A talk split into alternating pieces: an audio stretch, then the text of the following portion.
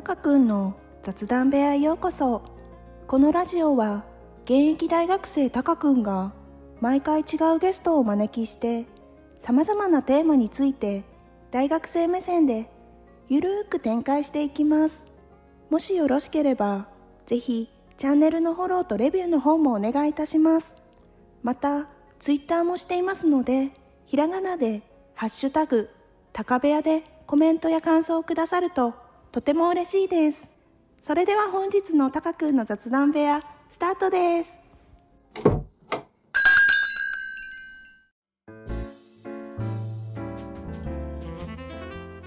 こんばんは、たかくんです。えー本日はですね、奄美大島5日目ということで、本日お世話になった、えー農家のクスクスさんをお呼びいたしました。こんばんは、はいこんばんは。クスクスです。よろしくお願いします。ありがとうございます。タカ君髪切った？切ってないです。俺はね4日目5日目でようやくタカ君の両目を見てたよ。ということずっと前髪がこう下ろしててさ。あー、多分これ寝癖でうんうん。うん上がってますね、髪が。いやこんなべべっぴんじゃねえや。ねイケメンさんだったの、いやいやいやいやいや、はい、よろしくお願いします。よろしくお願いします。えっと、クスクスさんは、はい、えー今回のエコフっていう、あの僕が今参加してる、うん。まあ、農業のボランティアうん。の、うん。えーなんて言うんでしょう。世世世話役？世話役？はい、でまあいろんなう農家さんのこう調整だね。調整をしてくださってる方で、はい。一番お世話になってる方です。ですでろしくお願いします特技は何でしたっけ？クスクス。特技？特技はね人を愛すること。おー。嫁を愛すること。おー。犬を愛することすごい。そんなもんかな？ラブで溢れてますね。もうラブしかないです。ラブしかない。えなんか僕12月ぐらいに別府に行ってたんですよ2えええほう週間ぐらい。温泉。その時に出会った女性の方もうん。めっちゃラブで溢れてました。ずっと。たいねその人と。ラブラブって。ダンスしてました。俺そこまで浮かれてない。えクスクスさんギターもできる？ギターは好きです。うんなんか僕今日初めてクスクスさんのところ来たんですけど、うんあの他のメンバーはもう何何日かぐらいあのクスクスさんのところ来てて、ね。もう4日目今日4日目5日目？5日目ですね、うんうん。でなんかみんなギターがすごいって言って。いやしゅうちゃんっていう女の子がはいはい。いるじゃん、はい。でしゅうちゃんがなぜか知らないけど昭和歌謡がものすごく詳しくって。詳しいです。だから君たちのお父さんお母さんってとうちだってちょうど同じ世代でしょ、うん。でしゅうちゃんはお父さんお母さんの影響を多分受けてると思う、うん。で尾崎豊歌えとか 長渕剛歌えとかあと誰やらされたっけな。すごい振り。うん。玉置浩二歌えとか、ああ、うん。しょうがしょうがないから歌ってああ歌ったんですね。ちょっともしよかったら後で後で音拾わせてくださ後でな。はい。オッケーいでえっとクスクスさんはあのあとあれですよね。恋バナがすごい好きって聞きました。あー自分の恋バナじゃなくて誰かの恋バナ？お聞くのが好き聞くのが好きっていうかなんかあのほら毎年こうやって学生さん受けて入れてて、であのね多分もう7年目ぐらいになると思うんだけどもどんどんあのみ俺からだよ。俺の感じだよ。見てたらあの世の中がその個人情報とかプライバシーのことに対してあの聞かないのがもう当たり前っていうような形にどんどんどんどん変化してきてるのが分かるんだよ。うん。最初の7年前のエコフの子供たちっていうのはいきなり初日で「あの彼氏いるの彼女いるの?」とかそんなところから聞いてたのが、うん。もう前回あたりからね前回ってもう2年前だよ。2年前あたりからあのもう10日間一緒にいるのに10日目まで誰も聞いてなかった。その辺のはプライベシーなことだから聞かない。なんかそんな風な流れになってるから逆にこっちから崩しちゃえっていう感じでああえて今。そういうことなんですね、うん、だからちょっと多分モラルとかはに反してるかもしれないけど今時の。でもそそこはちょっと踏み込んで、うん、うんやっちゃえと思って。うん、なんかその方が距離が縮まるというか、うん。みんなの。そう。だから聞いた情報をまた次の日に来た子たちに「あの子ね彼氏がいいね」って。伝えん伝えんだから徐々に広まってるんですよそうだね。今中で。うん。まあまあそのためにまず自分からさらけ出さないから、うん。自分と嫁の話とかちょこっとまあしてあげたりとか。それで言いやすい雰囲気を。まあちょっとそういうちょっと何ほらちょっと大人な戦略的な。作戦なんですね。作戦作戦っていうかねまあ一応順順序立ててっていうすごい。はい。そうだったんですえ言っちゃっていいんですか？こえ、れ。あ全然 構わない。構わない構わない。えーえークスクスさんのうん。なんかその恋愛話っていうのもなんか何回か聞いたんですけどなまだ君には一度も話してない。あの巡り巡って聞聞きました、ちょっと聞いていいですか？そこかい。そこかい。ちなみにこれ収録何分なの？えっと人によるんですけど、うん。最長で40分ぐらいで一番短くて7分ぐらいで終わります。よし最長目指そうか。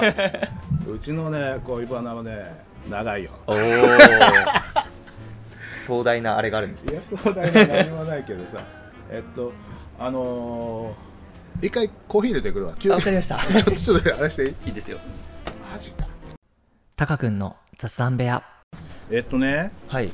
まず私とうちの嫁の恵子ちゃんは、はい。えー高校の同級生になります。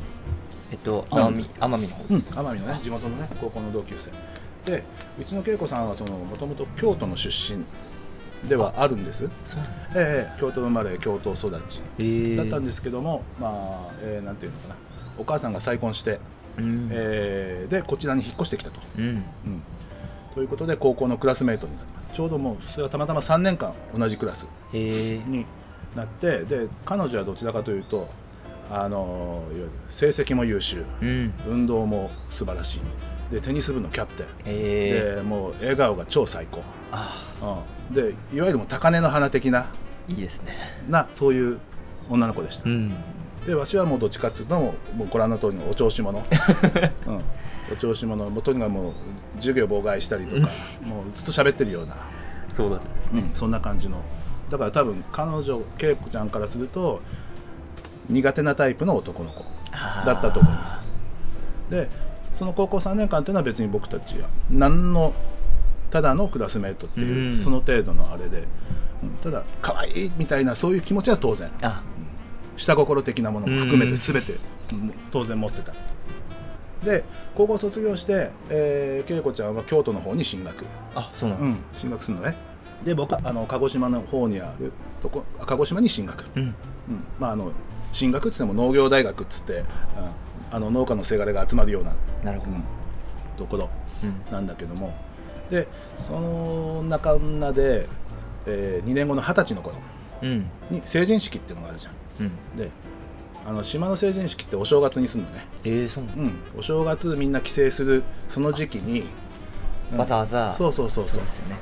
でその時に、はい。えー、と久しぶりに再会したら、うん。またこれが綺麗がいい感じにまた仕上がりが乗ってきて。京都に行ってまた。そうそうそうそう。でだったんでまたまあね連絡を取り合うよううん。になるんです。えその当時はどうやって連絡するんですか？いわゆる公衆電話とかですおはようございます。お母さん帰ってきました。あ 収録中です。収録中です。ラジオ撮ってます。あポッドキャスト？いや別に喋ってん喋っていいんだよ、全然大丈夫です。えラジオ聞いてないんだよ。ねえ今収録中やね俺喋っていいかなお母さん恋バナだけど僕と君のそんなの。そ そんなのとか言わないでよ。そう。で何かが。何かがこれあれです。みんながふざけてやったやつ。です名札です。何かが溢れ出てるの？いや楠田さんがなんかしゅうちゃんに。なんかタカ君は何かが。そうカリスマ性があるんだよ。もうもう最初の一瞬で。一瞬でカリあこの子なんか持ってるわカリスマ性あるわ。なんかしでかすわこいつ。何かしでかす、うん。変なことじゃない変なことじゃないよ。はい再開します。あはい。わかりました。で成人式で再会した時に、はい。まあ本当に綺麗だと思って、うん。で僕の下心はさらに強くなっていくわけですよ。え大丈夫ですか？かっこよくいきますこれから。え いや大体そそんなもんだよ、うん、でまああの両方短大だったんです、あそうなんです、うん、でお母さんお母さんって言っちゃいけない。うん、恵子さんは、えー卒業してあの JTB さん。うん。旅行会社にお勤めすることになって旅行が好きなんでになって俺はあのー海外に農業研修にえー、あいそう。うん、行ったんです。であのーえー、とアメリカとメキシコと。えー、で3年間行ってきて。でその間もいわゆる文通エアメールで、おうん、国際便で。そういうことですあもうほら全然まだ携帯電話もそっか。まだないからね。1900何年だ？それが89年とか、えー。そこいらだから、まだ携帯がでっかい時ですか？じゃそうだね。まだ本当自動車に こういうやつじゃないの？ですよね。そうその頃は。Windows が出たのが91年ぐらい。すごい。Windows91 そうだね。うん。で、えーまあなその頃だからメキ彼女はなんかメキシコの旅情報とかもすごい現地の情報も知りたいとか言っててそでそんなやり取りもしたこと、あうーん。うん。こっちからあのパンフレット送ったりとかこのティファナってもうしょんべん臭い街だよって教えてあげたりとか、うん。でそんな感じにしてて結構割と頻繁に文文通ってやつですね。を何度かしてたの。3年の間に。うん。3年間も。3年間、うん、やっててでまあ帰国とお。いうことになるわけです。で帰国となって、えーその後俺どうしようかと。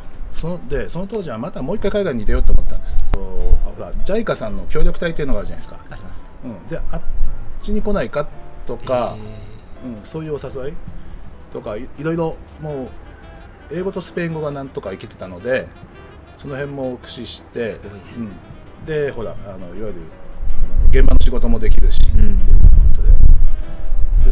仕事もたくさん来てたんで来てた中でもう一回海外行こうと思ってたんだけど、えーまあとりあえず一回日本に帰ってどうしようか決めよう。でそのとりあえず帰った時に真っ先にまず恵子ちゃんのところにー、え会い会いたくなって。会いたくなって会いに行ったのが最後。えー、そこで人生が変わった。変わったんです。変わっちゃった。えその時は京都にいらっしゃった京都京あ都。だからすぐ、うん、成田着いてでそのまま、まあ、東京で23日ちょこっと遊んで、うん。で京都に向かって、うん。そしたらまあまった綺麗になっとって うわこんなもんあカリフォルニアにもメキシコにもいねえよこんな可愛い子って思って。であこれもうあれだこの子と結婚したいんだっあてなんか思っちゃってあ、運命だったんですねじゃあ。運命なのかな？いやうん。多分ねこの人といたらね俺多分ずっとニコニコした感じで生涯を入れるんじゃないかなみたいな感じになっちゃったね。なっちゃったんでそこで間違いが始まるわけな。間違いない間です。違い大正解が始まるわけよ、うん、でもうそのままもうもう前提に付き合っちゃおう俺たち。うん。みたいな形になって。え文通してた時は付き合ってたわけじゃないわけではない。ない。たないし多分お互いちゃんとあの相棒がいたと。あうん、でまあ帰ってきてででもうその日その帰ってきたその日でも口説いた。えでもう前提としてお付き合いをすることになって、えーただ、えーそこからほらまた俺は海外に行きたいって言ってたじゃん、うん、ー、うん。でも私は待てませんと。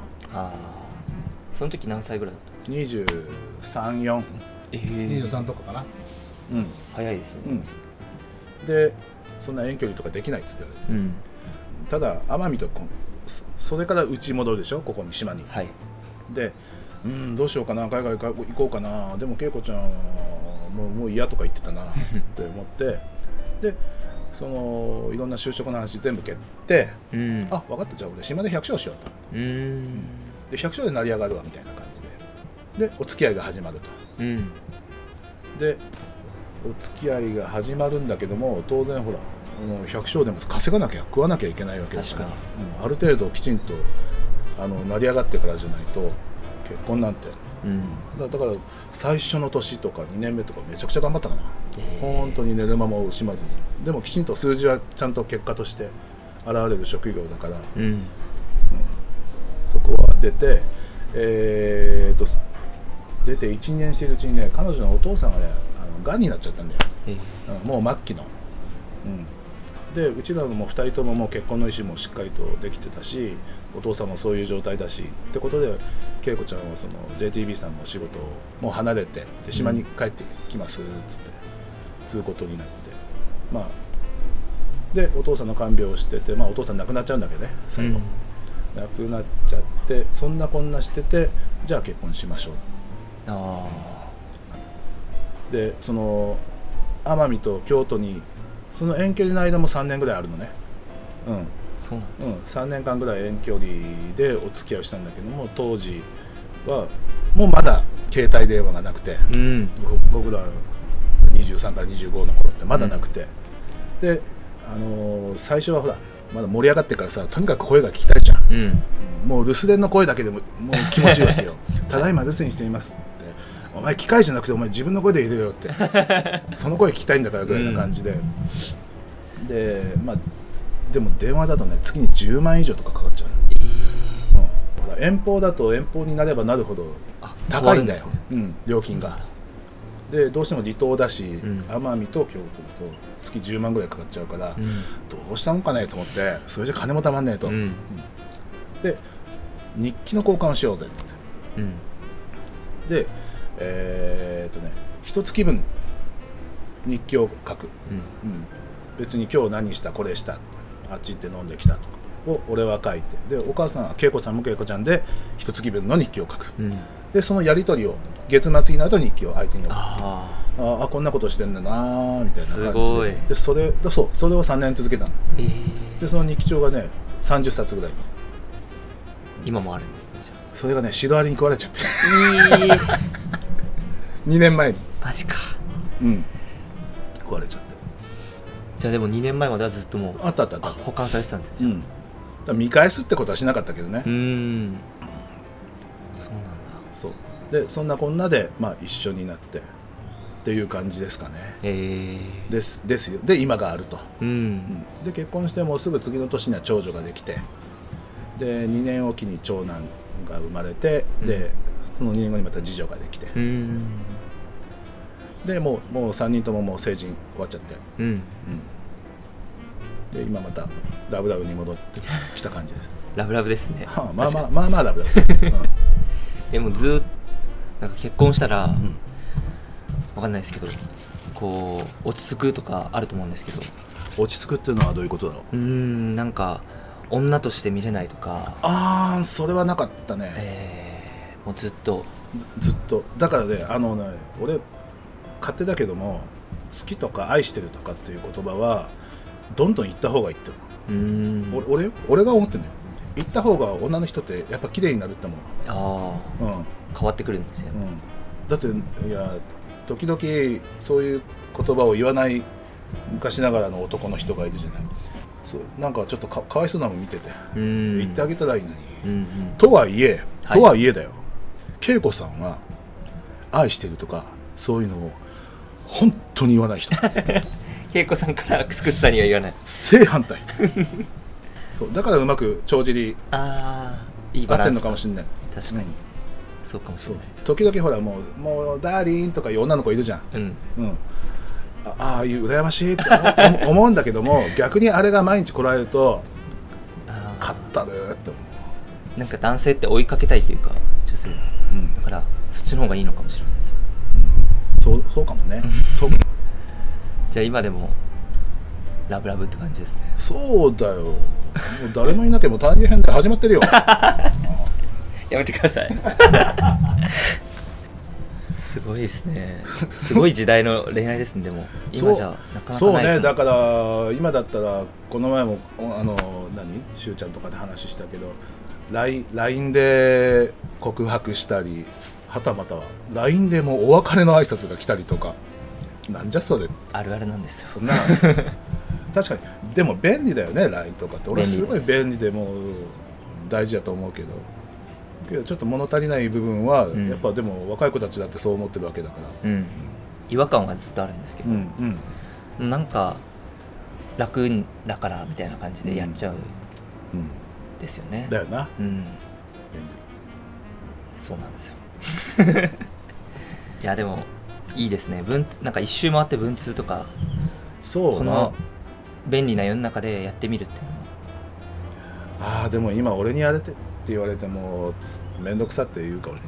あ本当ですか？うん、あの時はあれしかなかったからってことですか？うん、ああれしかなかったし多分舞い上がってたんだろうね。うん。本当にもうもういわゆるもうラブしてたんだろうね、うんもう今じゃ恥ずかしくってそんなこと。もうもうだってもう一緒にいるのは当たり前じゃん。はい。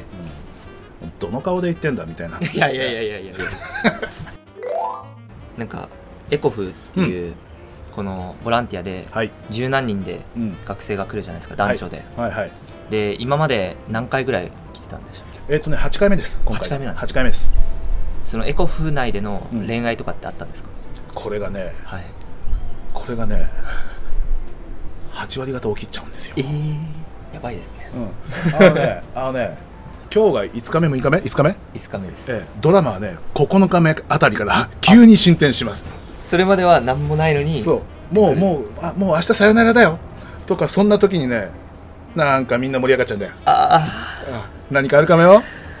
本当ですか？だ今ないからちょっとなんか、あみんながないないんで、なんか不安だったんですけどあるかもしれないですあ。るかもしれないだっておな、ね、一緒になんだろうな。まあ知らない場所に来て、うん。一緒の空間です生活して、近あ近場に住んでんだってなればあじゃあまた会おうよみたいな感じになって。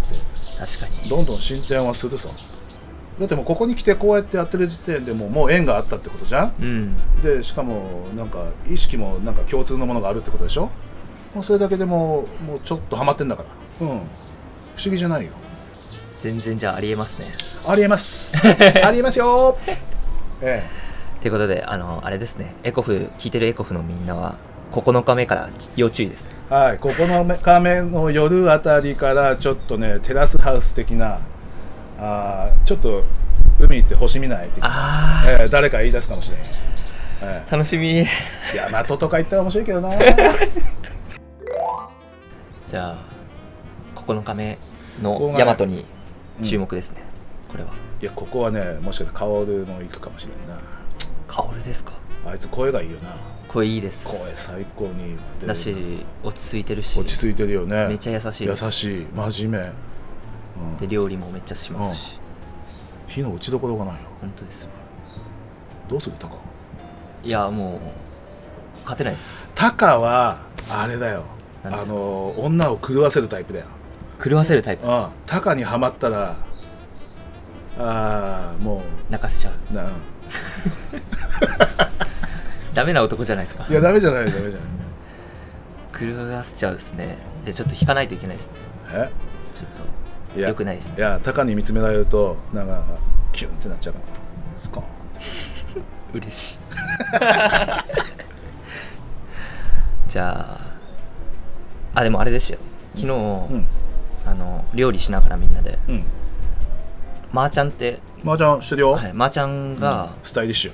そうなんですよ。かっこよかったよ。昨日もさあ昨日そうですよね。昨日もなんつうのあのカバーオールのつなぎ着て でハンチング的なほわってしたのしてこんなでなここもさなんか首元もなんかなんかふわふわっておかっけえスタイリッシュな農業女子みたいな感じだったわけまー、ちゃん一番年下ですけどね。あそうなの？そうです。18歳ですよ。えマジっすか？ちょっと姉御肌出てるよね、はい。ああ素晴らしい、うん、顔真っ赤にして昨日頑張ってた。昨日うんほらちょっと天気良かったじゃん。うん。うん。頑張ってました。そうまー、ちゃんにうん。聞いたんですよ。うんうん。3人の中で誰が一番いいって。あ聞のくね君。いやなんかこうんうんうん。うテンション高かったんでまー、ちゃんそしたらやっぱ薫って言ってましたね。じゃあじゃあもう薫とまーちゃんでああでも距離がな。東京と岐阜だっけ？愛知か。ですね。愛知です。大丈夫？遠距離じゃないか。ダメ。こ交換日記すればいいか。ら あじゃああれですね。だから薫とまーちゃんのにはもうアドバイスとしては交換日記を。うん。でもね、うん、あの薫君はね「いや東京すぐだよ」とか言って「1時間だもん新幹線で」つって。言いそう「うん、すぐだよすぐだよ」って言って「そこそこだよ」って。言いそう。会いに行きそう薫くん。えブラジルだってそこじゃんみたいな。薫くんの口癖いいじゃんって言うんですよ。あ何でも。そうなの？うん。あいいっすねそれ。ちょっとポジティブ思考だ。あめちゃめちゃ優しいです。うん。なんか失敗しても「いやいいじゃんいいじゃん」みたいな。素敵。そっか。じゃあこれからちょっとエコフの恋愛も楽しみですね。うんなんかあると思うけどな。あるよだって若い男女が、一つ屋根の下。うん。ただね37じゃん。はい。こんあ38か。38ですね。38なんだよ。うん。き君たちに部があるんだよ。ああ男のうん。方が少ないですもんね、どうかな。わからない。お任せします、はいわかりました、まあ。前にねはい。あのーここでたった2人しか来なかったじ回があったの。あなんか伝説の回って聞きまし伝説なのかな、た なんかはい、うん。で宿は用意してたんだけども、うん。たった男の子と女の子たった2人をその宿に泊めさせるわけね。あのあの今日の宿ね。泊めさせたらそれはあかんだろうと。うん。いうことになってで2人だからじゃあもううちで面倒見ようかってうん。でうちで面倒見たの。で、まあ、当然部屋は別々にして寝かせてあげてでそしたらたまたま同じ大学だったのね、えー。ん。そう。うん。同じ学年の、えー。同じ大学。でそしたら本当にその子たちもね、えー最終日の夜うん。に男の子からお話がありますと。おお実は僕たちお付き合い始めることになりました。えー。そう。で俺はねえマジねえだろそういうことって思ってたわけ。うん女の子はいつもなんかその男の子をちょっとディスる感じ、あうん、でタイプじゃねえとか言ってたんだけど、んそそんなことがあって。そしたらね、えー。そのふもう2日ぐらい前からね栄農園の雄一さんはねもう見抜いてたらしくって 俺のとこ来て「悟あの2人うまくいくよ、うん見とけよ」っつって。そう。予言してたんだ。そう。酒井さんあんなねあんな顔して見てるとこ違うなと思って。酒井さん昨日もずっと恋話してましたよ。あそうなん？にニッコニコしながら。ええそんな回もあったんですね。そう。でその後ね2人でまたあのエコ終わってからも何回か、あ来たんですか、訪ねてきて。ええじゃあ結婚するかもしれないですね。どうかな？ここ1年は連絡取ってないけど、うん、いいですね。いいです。えクスクスさんがなんかし仕掛けたわけじゃないですよ。こそんなの家ことするわけねえじゃんよ そんなことわざわざしないよ。すごっ。これからが楽しみですね。後半戦が。ちょっとはい。どうなっていくか、あると思います。楽しみです。いや割とだから遠巻きに見てても面白いかもよ。ですよね。うんうん。それこそテラスハウス見てる感じですよそうだよな、あじゃあそうだ。あのクスクスさんは、うん。その奄美でう、ん。農業そのみんながこう想像するうん。農家っていう、その仕事だけじゃなくて、うん。なんかこう観光客の体験とかあそうはいう仕事もされてるんですよね、仕事っていうか、うんうん。えーっともうもうちょっと世の中の流れに乗ってきた感じ。乗っていこうかなーって、うん、でもちろんその生産する販売するっていうのは当然真ん中にど真ん中に置きながらもこの奄美大島が、えーっとその LCC が5年ぐらい前から開通してどんどんどんどんほらもう東京や関西からもう2000、3000でこれ片道。うん。そんな時代になって人がどんどん溢れてくるでしょ？で世界自然遺産の登録もあったりしてで旅行の在り方とかもちょっとスタイルがどんどん変わってきてで普通の僕らの農家の暮らしが観光に、資源になるっていう風に見直されてきてでねちょっと収穫体験とかうん。させてあげてお金になると、うん。うんでうちらの当たり前が都会の人には観光の人にはなんかすごく興味深かったり、うん。有意義なものになるっていうことなんで。で言ってしまえばほら楽して儲かるわけなんですよ、うん。僕らにしてみれば。であの別にあのかっこつけるわけでもなくてありのままでうん。いいんで。でそこはどんどんどんどん今からやっていくべきだろうなーって思って、うん。うん。じゃあどんどんどんどん増えていくんですか？増えていくけどまあ当然仕事う日照がだいだいうん、そこはきちんとし支障がない程度に。うん。多分まあ来るものは拒みません。うん。まだ始めたばっかりなんで。なんて言うんでしょう。そのよそ者が来るのを嫌がる人とかいいないんですか？逆に。そのなんて言うんでしょう。そのあ荒荒らされるとかそういうなんか。あのねえー、っとねえー、ないとは言えない。うん。あのだいまあほぼほぼ皆さんウェルカムだけど例えばもうい島に移住してくる人たちがいるじゃないですか。うん。ででも島が合わなくて離れていく人もいるでしょ、うん。うん何年か生活してやっぱ合わなかったっつって。でそうやっぱりなんだろうなその例えば奄美大島でも僕が住んでるこういう本当に農村の地帯うん。とあの那瀬市っつって、うん。あの割と都会的なところ。ではもう全然環境も違うしそこに住んでる人たちの考え方も違うのね、でもうここに来るとやっぱり集落のあの決まり事とか、えー毎週だ毎月第3日曜日は奉仕作業に出ましょうとかさ、えーお葬式の時にはみんなでお墓の掃除に行きましょうとかさそそういうのを全然苦じゃなければあれだしで時々なんか批判してくる人がいるのね。もうこんなもう煩わしい嫌やとでああなっちゃうとしまう人がうまくいかなくなっちゃうからだからそのその辺のズレさえなければうん。大丈夫。あとどうしてもやっぱあれだよね。そのもっと大きな目で見るとやっぱりほら海外からのでかい資本がどんどん入ってきて土地を買い漁ってくるとか、うん。うんそういうその環境を脅かすとかうん。そういうのは僕やっぱりウェルカムではないね。うん。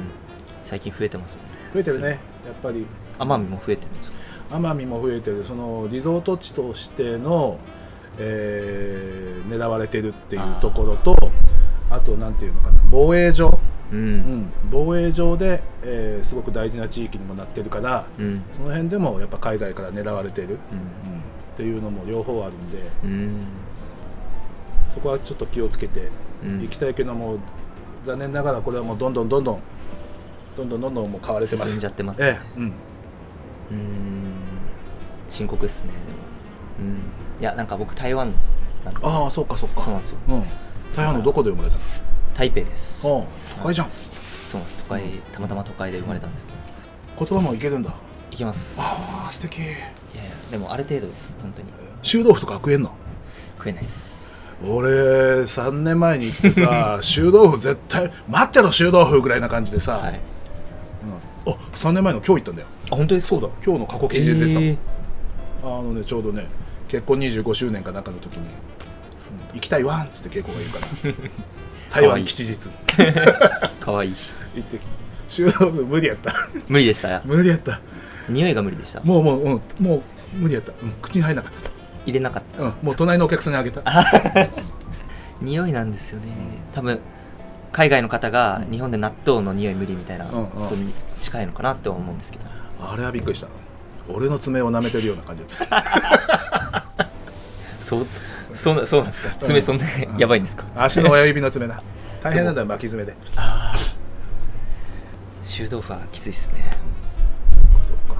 そうなんですだから台湾だからやっぱこう狙われてるうん。っていうのもあって、うんうんうんそう。まあ、狙われてるって言われてるのもあって、うん。そうなんですよね。だからその台湾の次は沖縄なんじゃないかとかそう。か言う人もいるし。た多分リリトあたりん。値段だったらリトあたりからね仕掛けてくるもんね、うん。で上は上でそうだよな。北海道は北海道で、うん。だってもう今ロシア行ってるよ今、ですよね、うん。怖いなって思いながら。怖いっす。ピースフルでありますよ。うにタカ君の雑談部屋。じゃあちょっとちょっとだけ明るい話して終わりますか、あいいっすね。奄美大島の魅力をなん。か聞きたいなと思って現地の人から見る魅力なんか観光客まああの外の人から見るなるほど。魅力はうん。やっぱ海が綺麗。うんうんうんであの自然がこう汚くないっていうか綺麗な自然がこう多いというかうん。うん緑も多ければ明るい花も多いしっていう色とりどりっていうのがすごくいいなって思ってるんですけど。えーとそうですね。魅力ですね。そうですね。魅力ですね。えーと子供や老人やペットがのびのびと過ごす過ごしていける環境であるっていうのは間違いないと思うのね。うん。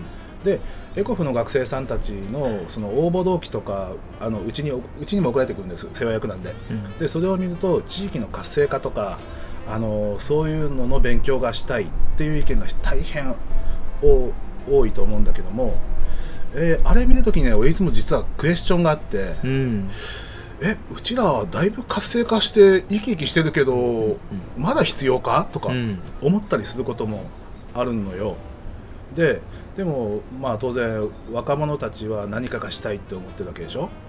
でそうなると例えばあの島で魅力なんだけどこうやって自然が豊かなところでちょっとのんびりしてて魅力なんだけど俺たちに足りないものをうん。若者たちが何で補ってくれるのかっていうのを俺はずっと考えてるとやっぱほらもう世代の違いあるでしょ、うん、20代と50代と、うん。そうなるともうもう外国人同士みたいなもんだから考え方違うし。だからその辺はやっぱりもうどんどん付き合っていって相互を理解するしかないだろうし、あうん、で一番俺が一番もうお願いしたいのはぶっちゃけあのなんだろう。な農業のなんとかとか別に正直若者から習うことはそんなにないの。もう経験はうん。もう知識もこっちの方が100万倍上だから。もちろんです。うん、ただその世の中が変化していくにつれて IT 化って絶対しなきゃいけないんだよね、うん。これから。でその辺は俺らも全然疎い時代。でうん。若者たちの方が全然そういう環境でも生まれ育ってきてるし環境とか健康とかそういうことに対しての教育もきちんと受けてきてる子どもたちだからそこをうまくつないでうん。もらう、のはもうもうお願いするしかない、と思ってます。うん。でなんか答えが違ってきたね。奄美の魅力って言った奄美の魅力。あ奄美の魅力は楠田です。俺です。クスクスさんですね、はい。だからあれですね。あの奄美に来たらクスクスさんの体験農業体験にあウェルカムです。来たらあれですね、えもう詰まってますもんねよろしくお願いします ことで、はい。そろそろいいお時間になりましたのでそうですね。このぐらいにしてえっと奄美大島後半戦これから始まっていくのでえ農業もですけどまあ僕たち一つ屋根の下のメンバーでの恋愛模様もこれから発展していくと思うのではい。楽しみながら頑張っていきたいと思います。はい。よろしくお願いします。これからもよろしくお願いしまあすりがとう。ということで本日はこれでお別れしたいと思いますありがとうさまりょうたありがとうさまりょうたー